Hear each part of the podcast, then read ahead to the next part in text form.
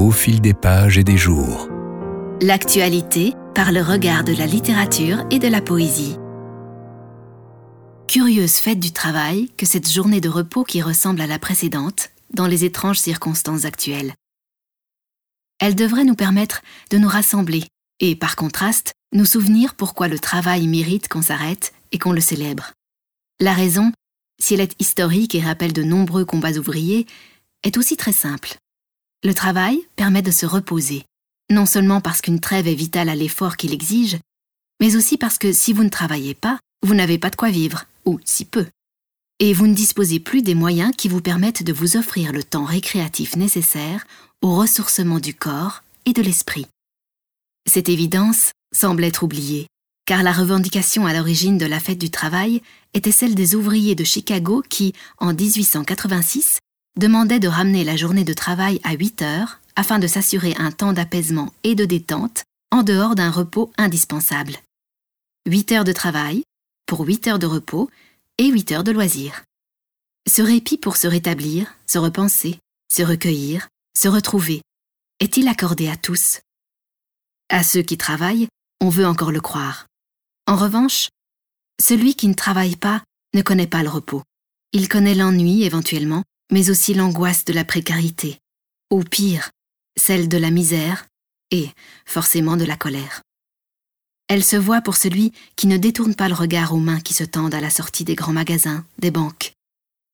À chaque coin de rue, un peu de détresse espère et rumine. La rue est inapaisée.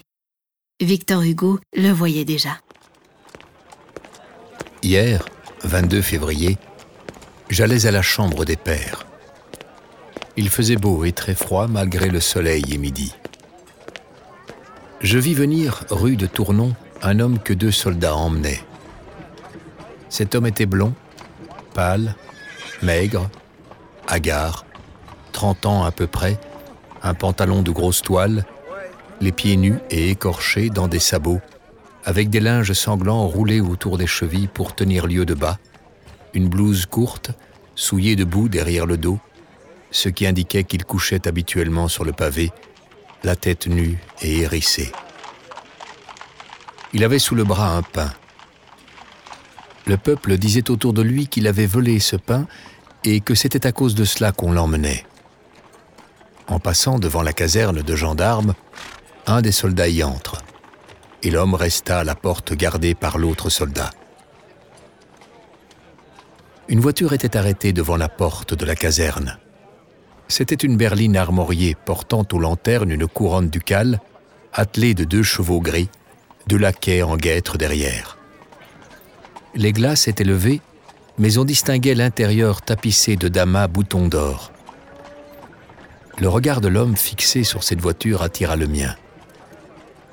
Il y avait dans la voiture une femme en chapeau rose, en robe de velours noir, fraîche, blanche, belle, éblouissante, qui riait et jouait avec un charmant petit enfant de 16 mois enfoui sous les rubans, les dentelles et les fourrures.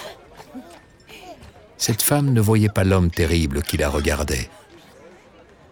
Je demeurai pensif. Cet homme n'était plus pour moi un homme.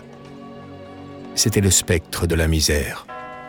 C'était l'apparition difforme, lugubre, en plein jour, en plein soleil, d'une révolution encore plongée dans les ténèbres, mais qui vient? Autrefois, le pauvre coudoyait le riche. Ce spectre rencontrait cette gloire, mais on ne se regardait pas. On passait. Cela pouvait durer ainsi longtemps. Du moment où cet homme s'aperçoit que cette femme existe, tandis que cette femme ne s'aperçoit pas que cet homme est là, la catastrophe est inévitable.